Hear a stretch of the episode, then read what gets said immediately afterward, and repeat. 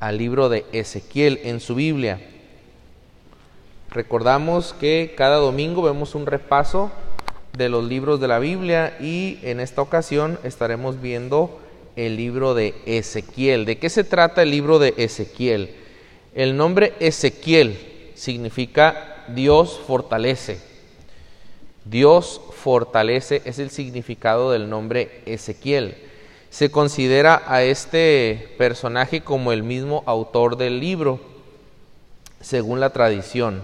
Aproximadamente en el año 597 a.C., año en que fueron llevados cautivos a Babilonia, Ezequiel fue llevado cautivo junto con el rey Joaquín, que fue penúltimo rey, después de él fue Sedequías.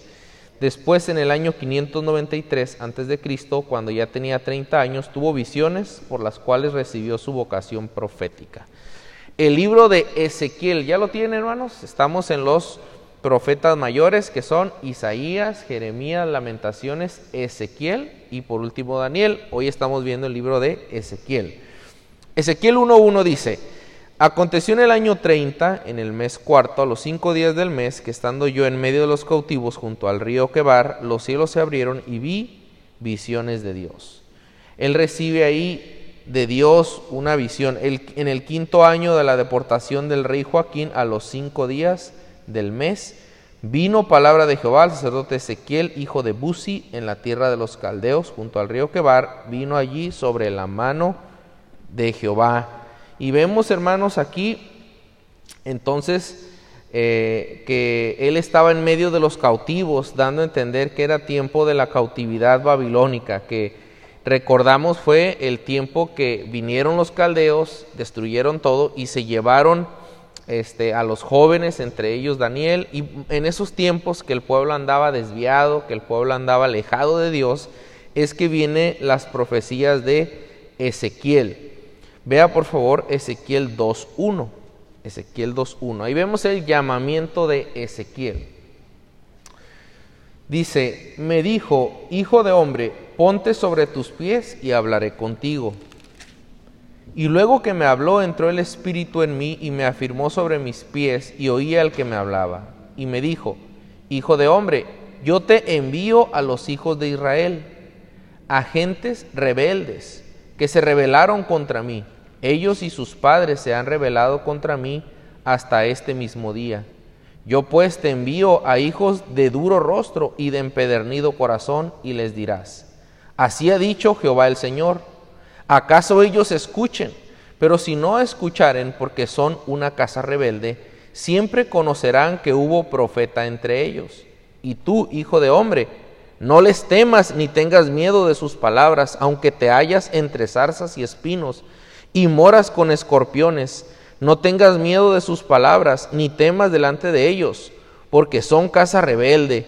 Les hablarás pues mis palabras, escuchen o dejen de escuchar porque son muy rebeldes. Ya van varias veces que les dice rebeldes, ¿verdad, hermanos?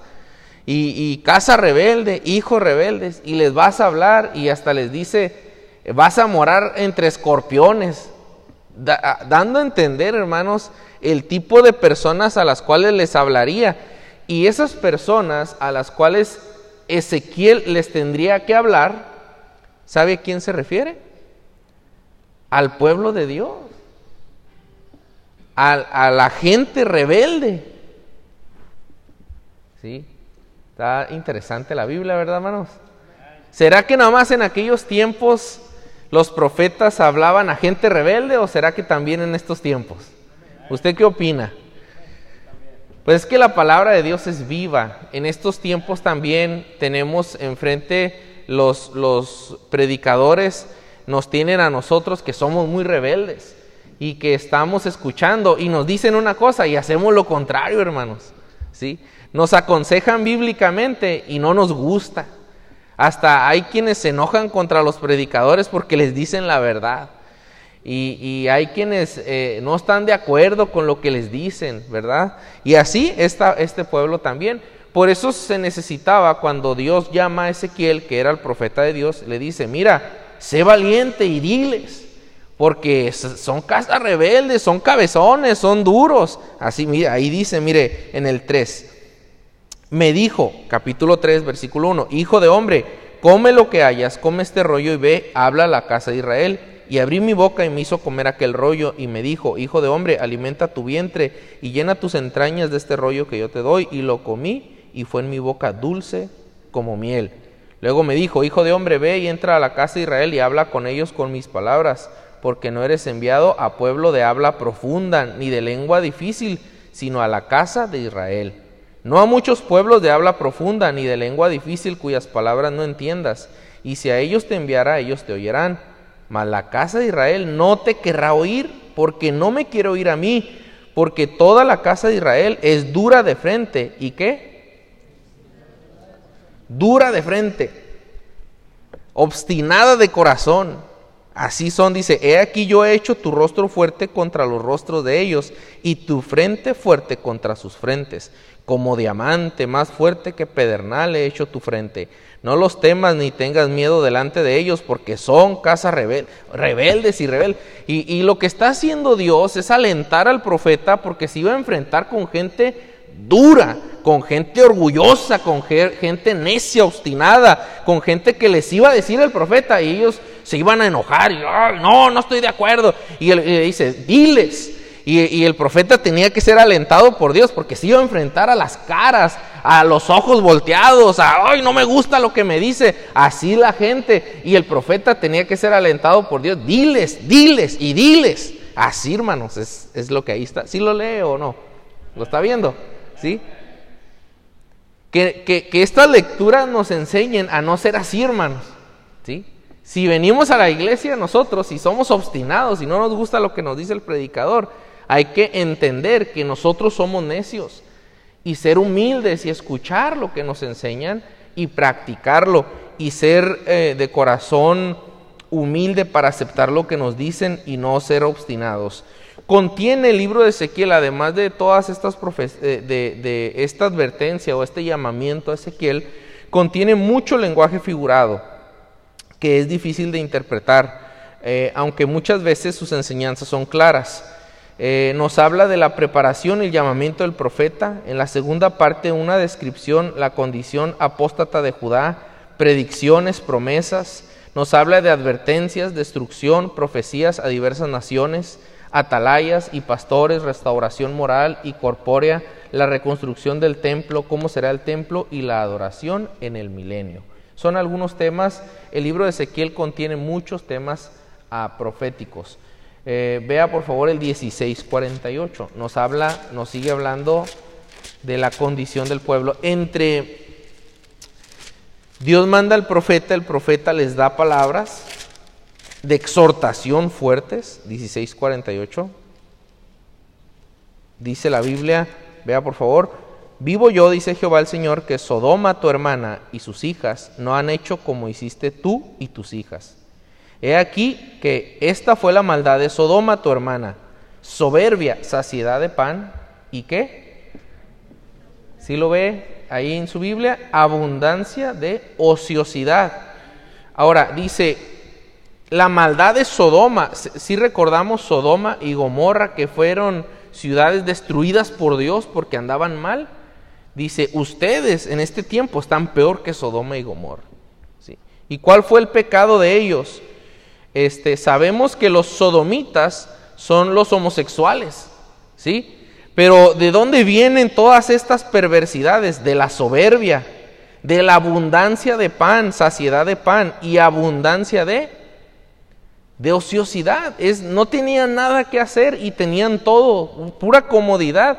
Estaban tan con tanto ocio que eh, inventaban cosas como el homosexualismo y tantas perversidades que hay.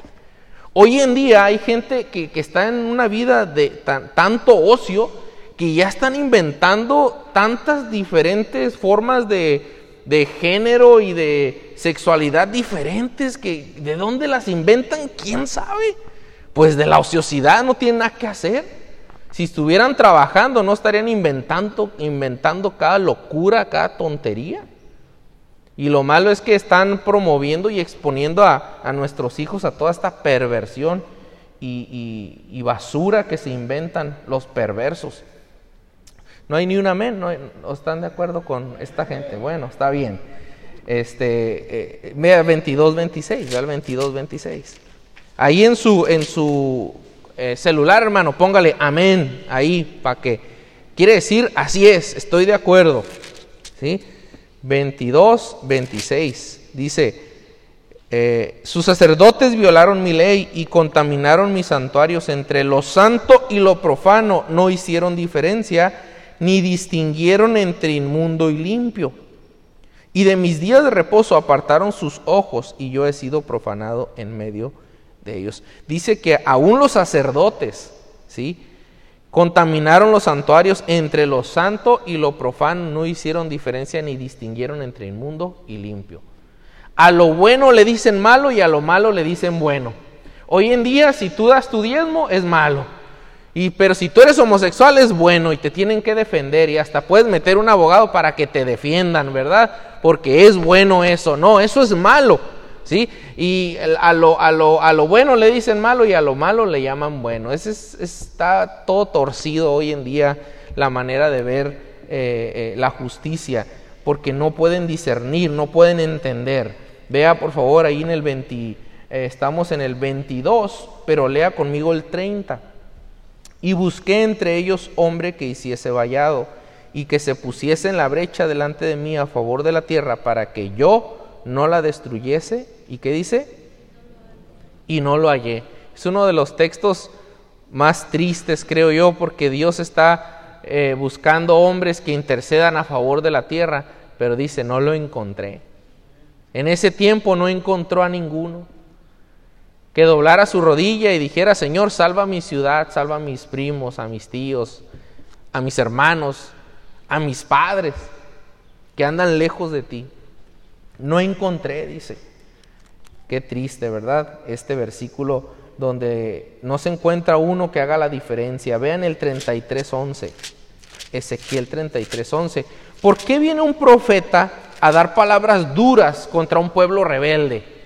¿Por qué viene un hombre a predicar contra un pueblo rebelde enviado por Dios, que Dios tiene que armar de valor para que les predique? Hermanos, porque Dios quiere que la gente se convierta de sus malos caminos.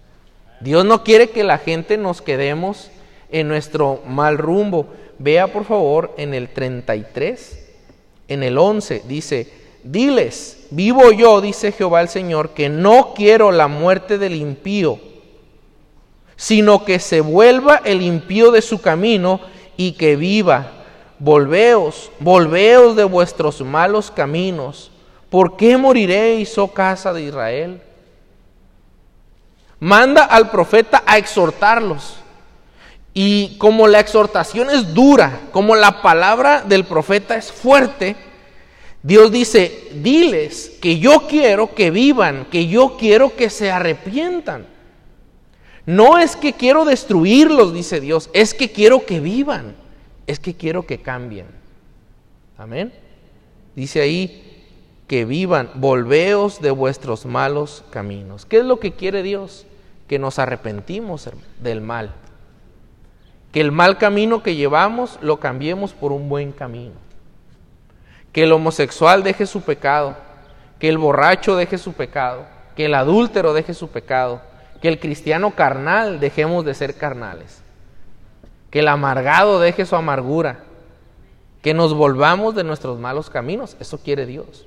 Y dice ahí, y tú hijo de hombre, Di a los hijos de tu pueblo, la justicia del justo no lo librará el día que se rebelare, y la impiedad del impío no le será estorbo el día que se volviere su impiedad, y el justo no podrá vivir por su justicia el día que pecare. Vean el 13. Cuando yo dijere al justo, de cierto vivirá, si él confiado en su justicia hiciere iniquidad, todas sus justicias no serán recordadas, sino que morirá por su iniquidad que hizo. Y cuando yo dijere al impío, de cierto morirás, si él se convirtiere de su pecado, hiciere según el derecho y la justicia, si el impío restituyere la prenda, devolviere lo que hubiere robado, y caminare en los estatutos de la vida, no haciendo iniquidad, vivirá ciertamente y no morirá.